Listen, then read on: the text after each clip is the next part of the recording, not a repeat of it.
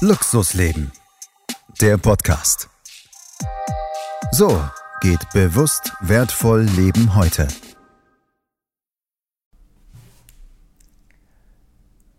Heute ist wieder Podcast-Tag und ich freue mich, dass ich eine Podcast-Idee bekommen habe an einer der ungewöhnlichsten Stellen schlechthin. Denn es war wirklich so, dass ich großes Glück hatte, in einer Garage den Impuls für meinen nächsten Podcast zu bekommen. Und ich glaube, dass keiner jetzt den Zusammenhang bekommt, mit welchem Podcast-Partner ich mich heute hier unterhalten kann. Hallo, liebe Jasmin Wagner, möchtest du selber von dir ein bisschen was erzählen? Erzählen? Sehr, sehr gerne. Ähm, wir möchten, glaube ich, voranstellen, dass ich dich nicht überfallen habe in einer Garage und du glücklich warst, dass du dein Leben noch hast. Das wäre auch Luxus. ähm, genau, mein Name ist Jasmin Wagner. Ich ähm, hatte äh, das kuriose Glück, ein Popstar zu werden in Deutschland in den 90ern und habe dann meinen Weg auf der Bühne ähm, weitergelebt. Also viele Facetten der Bühnenarbeit kennengelernt, zuletzt zehn Jahre am Theater gewesen und Jüngst habe ich ein neues Album rausgebracht, nach 18 Jahren. Ähm, es heißt Von Herzen und es ist ein Album von Jasmin Wagner. Da haben wir jetzt schon den Zusammenhang zu Jasmin Wagner und wie es zu diesem begegnungsstarken Auftritt in der Garage kam. so möchte ich es mal zusammenfassen. Das war ja wirklich, wir haben uns kennengelernt, weil du hast einen Parkplatz gesucht und das fand ich total spannend. Ich hatte einen zu vergeben. Wir leben in St. Georg in Hamburg. Das ist ein super Stadtteil, aber es gibt nicht viel Platz. Das ähm, ist wohl so. St. Georg ist für mich spannend, weil es ähm, was Dörfliches und Großweltliches gleichzeitig hat was Gemütliches und trotzdem ist immer viel los. Man hat alles, was man braucht, die Alster in der Nähe, der Hauptbahnhof ähm, und irgendwie eine wunderschöne Gemeinschaft, finde ich, obwohl hier sehr divers gelebt wird. Ähm, das finde ich ist eigentlich ja, ein gelebtes äh, Erfolgsprojekt hier, das man sich nicht hätte schöner wünschen können. So unterschiedlich wie wir alle sind, leben wir hier alle sehr, sehr bunt und sehr schön miteinander nur die meisten ohne Parkplätze. und ich wohne seit vielen Jahren in St. Georg und ich hatte eine Weile einen Parkplatz und dann hatte ich den nicht und es ist wirklich ähm, so anstrengend geworden, einen zu finden und dann geht man sogar so weit, es ist kein, kein Okayer, sondern das heißt Strafzettel ähm, und die nimmt man dann eben auch schon und das ist dann immer so ein Highlight, wenn ich beruflich weg bin, ein paar Tage und dann fünf Zettel am Auto hängen oder die Nachbarn so eine WhatsApp schreiben. Ich du erinnere hast schon mich wieder, noch. Du hast schon wieder einen Zettel und ich so, ja, wie soll ich es auch anders machen? Also es ist nie möglich, legal zu parken hier. Man kann immer nur Strafzettelparkplätze finden. Und das hat sich geändert, indem meine Nachbarin mit dir in einer Gruppe Kontakt aufgenommen hat. Ist das nicht verrückt? Also so haben wir uns kennengelernt und hatten dann eine Besichtigung in der Tiefgarage, die ich zu vermieten halt hatte, um einfach da nochmal Jasmin kurz zu zeigen, wie dieser Stellplatz aussieht. Und was mich total begeistert hat, kannst du nur nochmal betonen, das war wirklich, als du diese Freude geteilt hast und auch gesagt hast, was das für einen Luxus ist, diesen Parkplatz zu haben. In diesem Moment hatte ich den Impuls, mit dir möchte ich ganz gerne einen Podcast füllen und so kommen wir hier zum Luxusleben. Es ist, ist es Luxus? Luxus? Ist es so? Luxus ist ja äh, etwas zu haben, was selten ist. Ähm, Stimmt. Ich habe gehört, dass Luxusmarken auch ein Interesse daran haben, Sachen zu verknappen. Also vielleicht müsste ich ja nicht fünf Jahre auf eine MS-Tasche warten, aber die, die haben das gerne so. Also mag, mag damit zusammenhängen, dass sie sie nicht schneller machen können, mag damit zusammenhängen, dass sie es auch schick finden. Ich sage jetzt nichts zu. Genau.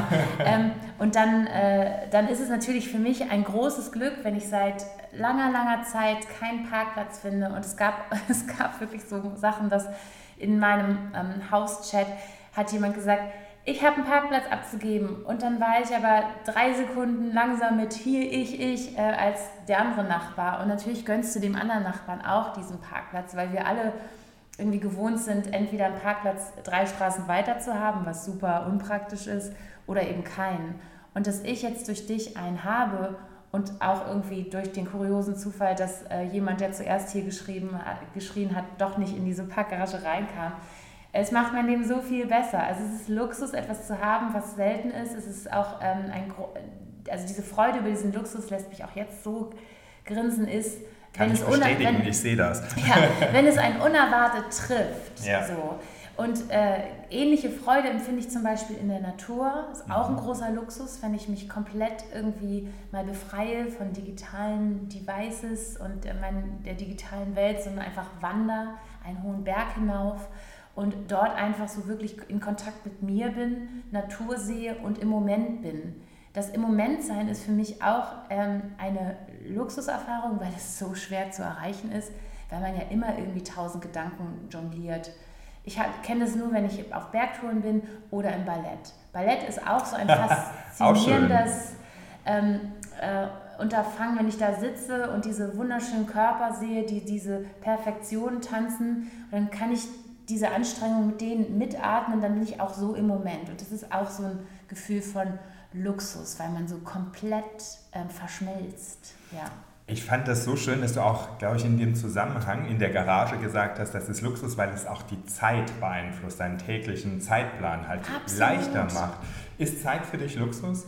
Natürlich, für uns alle ist äh, Zeit haben Luxus. Also wenn ich jetzt Freunde habe, die mir wichtig sind, dann nehme ich mir Zeit für die und die nehmen sich Zeit für mich. Und das, Das ist ist so. etwas, was man sich tatsächlich nehmen muss. Ich äh, habe die nette Situation, dass ich viele Leute kenne, für die ich mir Zeit nehmen wollen würde, aber ich kann nicht, weil es gibt einfach die fünf, die zuerst drankommen. Und ähm, das empfinde ich dann eben tatsächlich so, dass jetzt, wenn ich jetzt mal das rechnet, wie viel Zeit kostet es, zehn Minuten einen Parkplatz zu finden, einzuparken und den ha, am nächsten Morgen ist es, halt, wenn du immer woanders parkst, ist es nicht selbstverständlich so, dass du sofort weißt, wo ist das Auto. Also ich habe auch sehr viel Zeit mit Autosuchen verbracht ähm, und manchmal auch abgeschleppt werden, was dann wiederum anders teuer ist. Also, dass ich jetzt Zeit äh, spare, weil ich einfach locker, flockig in mein Parkhaus fahre, auf den Parkplatz, der jetzt ähm, dank dir ähm, meiner ist für eine Weile, das ist auch Luxus, weil es mir Zeit spart und Stress spart. Ne? Das, ist, ähm, das ist auch so. Ähm, Kommen wir nochmal auf den Gedanken zurück, was Luxus ist. Also Luxus ist alles das, was man sich, äh, von dem man eigentlich zu wenig hat. Ähm, und ich feiere Luxus natürlich auch, indem ich es liebe, in einem schönen Hotel zu sein, mit dieser besonderen, äh, besondere Bettdecke über mich zu betten Mhm. und einen besonderen Stoff zu füllen. Und auch ich habe immer mal wieder mein Flirt mit Luxusartikeln. Also ich bin dankbar, dass ich die Erfahrung machen durfte, wie es sich anfühlt, dieses Louboutin-Paar zu besitzen und darauf zu gehen und es noch in New York kaufen zu können. Und ich habe ein paar schöne Handtaschen, aber ähm, ich habe auch die Feststellung gemacht, dass sich diese Freude tatsächlich minimiert nach, also wir haben diesen Nervenkitzel drei Tage ungefähr. Das habe ich, ich habe ein Studio, ein Studio gelesen. Ja, Also genau. wir kaufen dieses Objekt der Begierde und sind drei Tage high davon. Die Hormone spielen eine Wow. große Rolle. Und dann, äh, dann hat man das, es bekommt eine Selbstverständlichkeit. Und dann muss man schon wieder ein bisschen üben, dass man sich immer wieder neu darauf freut.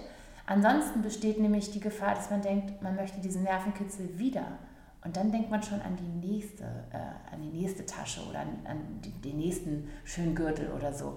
Und das ist interessant, dass wir dann auch, ähm, dass das natürlich auch in, äh, so in unserem Belohnungs ähm, sitzt im Gehirn, dass wir, ähm, dass wir das antitschen, uns das total thrillt und sich dann aber setzt als Selbstverständlichkeit und dann wir Bock haben eigentlich auf die, diesen, diesen nächsten Thrill. Und da muss man dann aufpassen, dass man dann nicht quasi ähm, ja, äh, in, so eine, in so eine komische Spirale gerät, dass es, dass es einfach immer der, der nächste Nervenkitzel sein muss, dass man einfach auch dann wieder lernt zu sagen, wow, ich habe dieses, beson dieses, dieses besondere Kunstwerk, diese besondere Tasche, dieses besondere Paar Schuhe, ähm, dann muss man wieder lernen, sich darüber zu freuen, finde ich. So, das ist dann so meine Einstellung dazu gegeben. Denn es, es gibt tatsächlich die Möglichkeit, immer mehr, mehr, mehr zu haben. Oder einfach zu sagen, wie kann ich lernen, mit dem, was ich habe, glücklich zu sein. Ich bin da bei dir, weil ich glaube einfach, das ist so ein globales Phänomen, das wird überall so empfunden. Und das hat mich ja auch dazu bewogen, mehr und mehr darüber nachzudenken, gibt es neben diesem äußeren Luxus, den du schön beschrieben hast, diesen inneren Luxus. Und vor allen Dingen, was ist der Unterschied? Ist es so, dass das eine günstiger und das andere ungünstiger ist? Oder ist es, wenn es zusammenkommt, das Kraftvolle, was dir einfach halt auch eine tolle Energie verleiht? Ja, ich glaube, wir können alle ähm, an unserem Glück ähm, im besten Sinne rummanipulieren. Und für mich sind es so einfache Sachen wie ähm, sich jeden Abend tatsächlich drei Dinge auszusuchen, für die ich dankbar bin. Ich bin gespannt. Das ist auch eine Art Luxus. Ich könnte mir aber auch drei Dinge aussuchen, über die ich mich ärgere.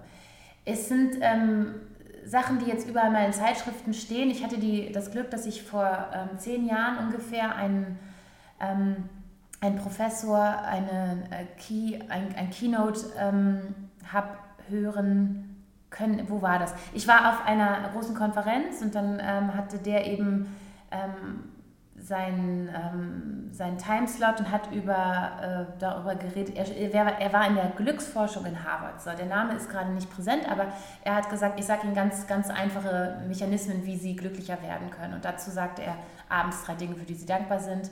Wenn Sie morgens joggen wollen, müssen Sie 21 Tage lang ähm, morgens einfach diese Schuhe, schon die Jogging-Schuhe neben das Bett stellen und in, am besten in Jogging-Klamotten schon ins Bett gehen. So hat er das gemacht, so wurde er ein Morgensjogger.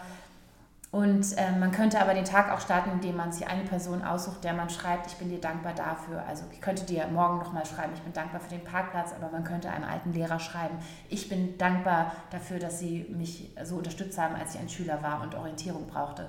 Dann kommt meistens was zurück, aber mhm. das das, der Vorteil ist, man hat einmal am Tag schon was Gutes gemacht. Man hat ja ein, man hat den Tag schon mit etwas Gutem gestartet. Schöne Gewohnheit, finde ich. Genau, und wenn man dieses grundsätzliche Glücksgefühl nährt und trainiert, was für ein Luxus, sich glücklich zu fühlen. Dann fragen sich nämlich alle, was ist denn das Geheimnis?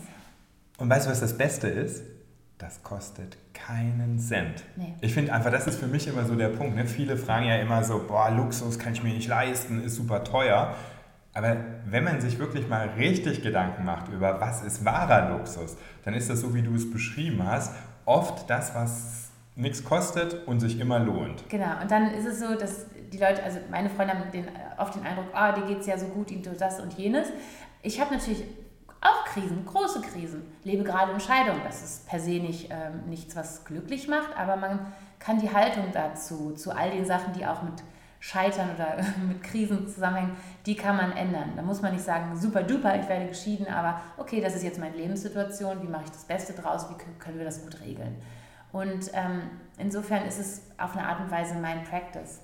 Aber man, und dann, dann wiederum wird es, als, wird es äh, als etwas wahrgenommen, wo ich eben vielleicht weniger mecker als andere. So. Und das, das könnte dann eben auch eine Art von Luxus sein.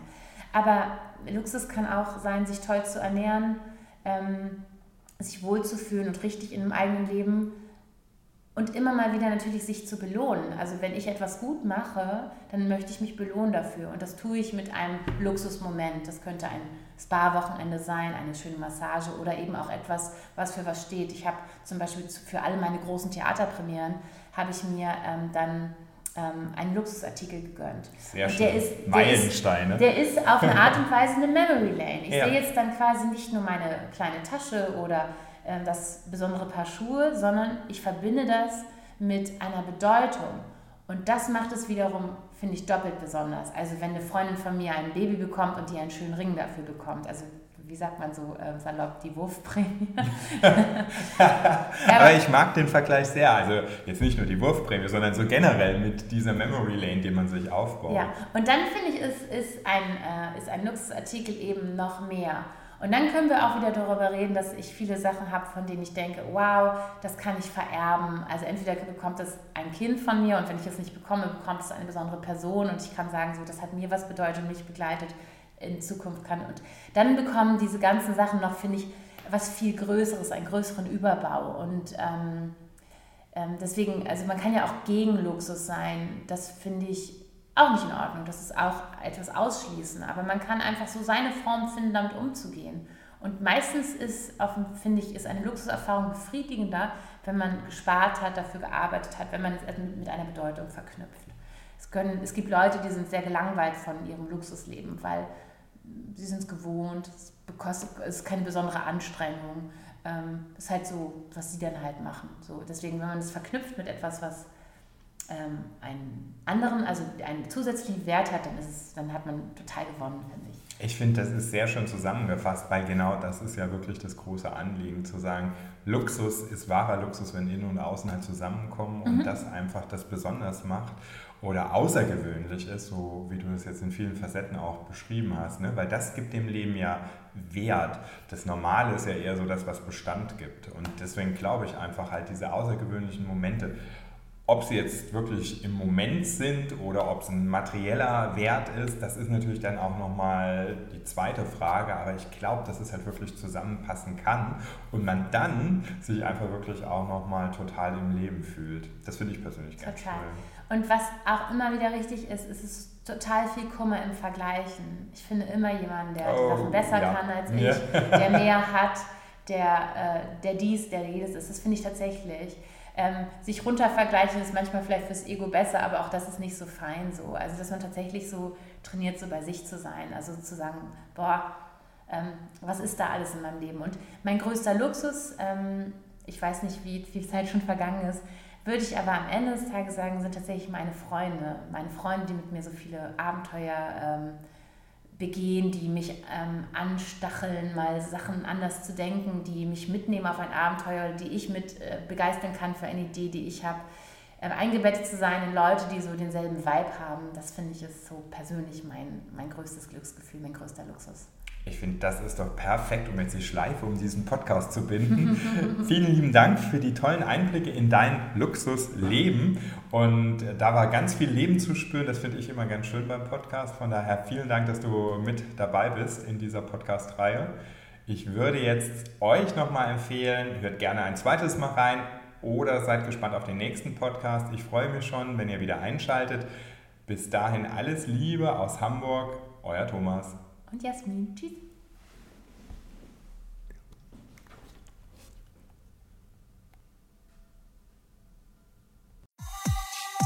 Mehr Impulse zu Luxusleben auf thomas-loch.com